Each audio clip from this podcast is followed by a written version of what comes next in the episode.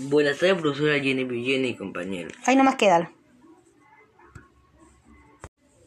Buenas tardes, profesora Jenny Villena y compañeros. Mi nombre es Matías Alonso Quispia Pérez y voy a presentar mi podcast sobre la participación democrática, los cambios y permanencias en la sociedad antigua y en la actualidad. Nos encontramos en una situación de pandemia debido al COVID-19 y esto influye en los diversos problemas o tensiones que afectan la convivencia de la diversidad. Muchos ciudadanos y ciudadanas muestran desinterés por la participación activa y democrática. En la antigüedad la democracia era limitada. Solo los hijos de, padre y madre eran considerados ciudadanos y ciudadanos mientras que las mujeres esclavos y extranjeros y los metecos no eran considerados como tal. A través del tiempo se han producido cambios en la participación democrática y ahora todos somos ciudadanos y ciudadanas que tenemos derechos y podemos opinar y expresar de forma libre.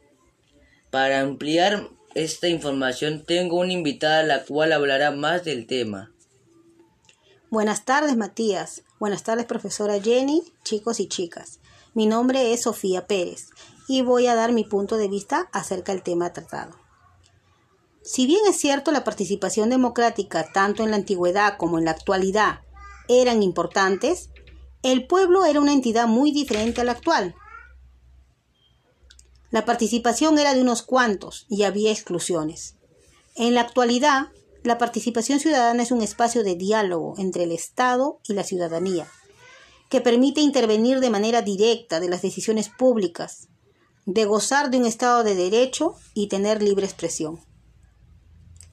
La forma de participación es el ejercicio y el derecho al voto en las elecciones o referéndum, que se puede dar y es aquí donde el ciudadano y la ciudadana cumple un rol muy importante que sería para fortalecer el sistema democrático representativo, para garantizar derechos políticos y humanos, legitimizar decisiones gubernamentales.